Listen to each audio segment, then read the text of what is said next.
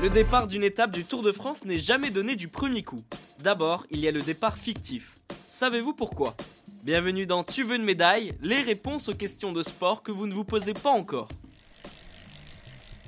Le départ d'une étape de la grande boucle peut paraître étrange. Il est donné à deux reprises.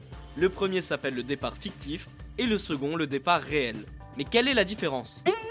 En réalité, le départ fictif qui ne doit pas dépasser 10 km ne lance pas encore les hostilités. Les coureurs paradent lentement dans les rues afin de sortir du centre-ville, un lieu qui ne correspond pas vraiment au début d'une course. En effet, plusieurs athlètes attendent le départ réel pour lancer des attaques et se glisser dans l'échappée. Une fois le kilomètre zéro passé, s'affrontent dans le peloton pour se faire une place. Le départ fictif sert donc à sortir des rues d'une ville qui ne sont pas vraiment adaptées. Le début du spectacle commence officiellement une fois le départ réel lancé.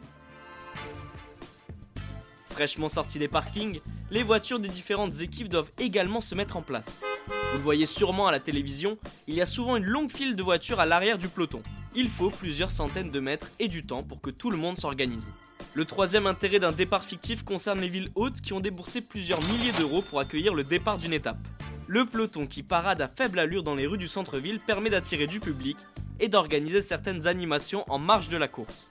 Une fois que le peloton passe le kilomètre zéro, lieu du départ réel, le directeur de la course agite le drapeau et c'est parti.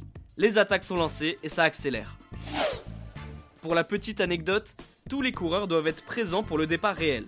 Si ce n'est pas le cas, le départ est repoussé d'un kilomètre ou plus. Et bien voilà, vous savez maintenant pourquoi il y a un départ fictif lors des étapes du Tour de France. Vous pouvez écouter ce podcast et nous retrouver sur Castbox, Apple Podcast, Spotify, Deezer et toutes les autres plateformes. Je vous retrouve rapidement pour une prochaine question de sport dans Tu veux une médaille. À très vite.